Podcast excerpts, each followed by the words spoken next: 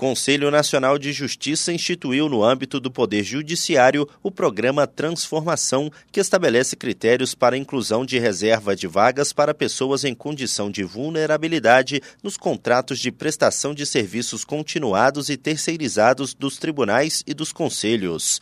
A resolução CNJ número 497 de 2023 tem o objetivo de fomentar a adoção de políticas afirmativas que possibilitem a redução das desigualdades e a inclusão social no mercado de trabalho de mulheres integrantes de grupos vulneráveis. O programa consiste na reserva de no mínimo 5% das vagas pelos referidos órgãos a mulheres em condição de especial vulnerabilidade econômico-social em contratos que envolvam prestação de serviços contínuos com regime de dedicação exclusiva de mão de obra, conforme a legislação. Nesse contexto, para atender ao dispositivo do CNJ, o Superior Tribunal de Justiça editou a Instrução Normativa número 23 de 2023, revogando a anterior, a número 15 de 2022. O objetivo principal é viabilizar a empregabilidade de mulheres vítimas de violência física, moral, patrimonial, psicológica ou sexual em razão do gênero no contexto doméstico e familiar.